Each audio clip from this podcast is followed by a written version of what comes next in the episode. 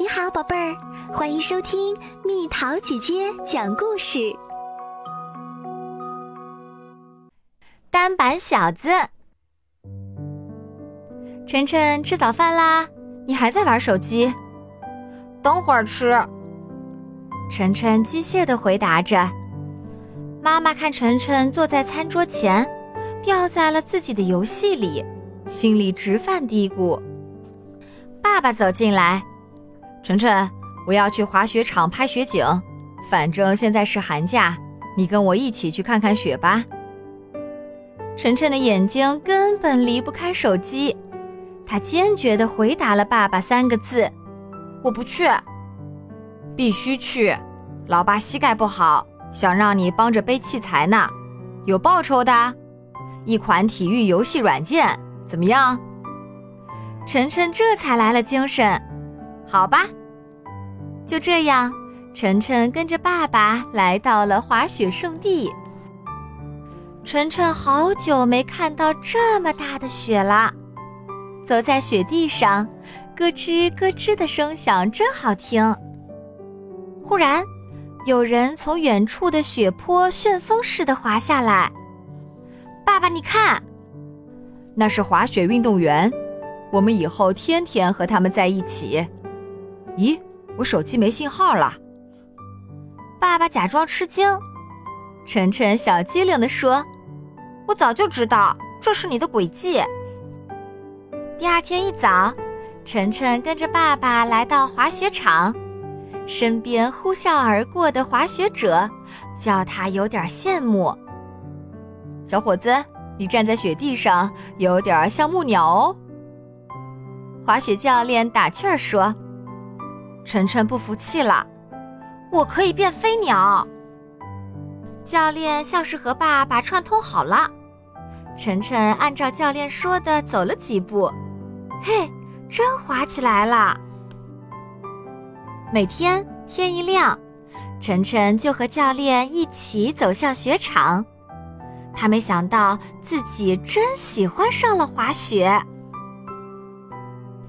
晨晨很快就能跟着大家一起从高坡上滑下来了，哇，风驰电掣的感觉真是太爽啦！晨晨进步很快，爸爸用心拍下晨晨在雪场上驰骋的身影，妈妈在家看得乐开了花儿。在教练的引导下，晨晨的运动积极性被调动起来。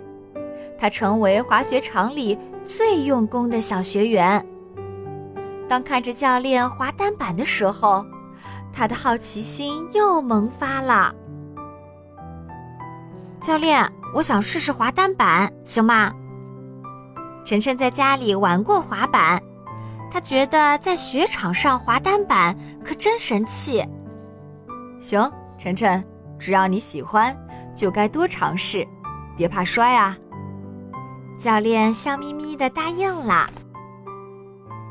晨晨开始学单板了，一次次摔倒，他非但没有退缩，反而不折不扣的爱上了单板滑雪。教练从心里喜欢这个小男生，好小子，有韧性，我没看错你。回到家的晨晨好像变了一个人。他每周都要去体校参加训练，手机现在成了他和教练沟通的工具。四年以后，晨晨被选拔进入单板滑雪国家集训队，成为向着冠军目标奋力冲刺的专业运动员。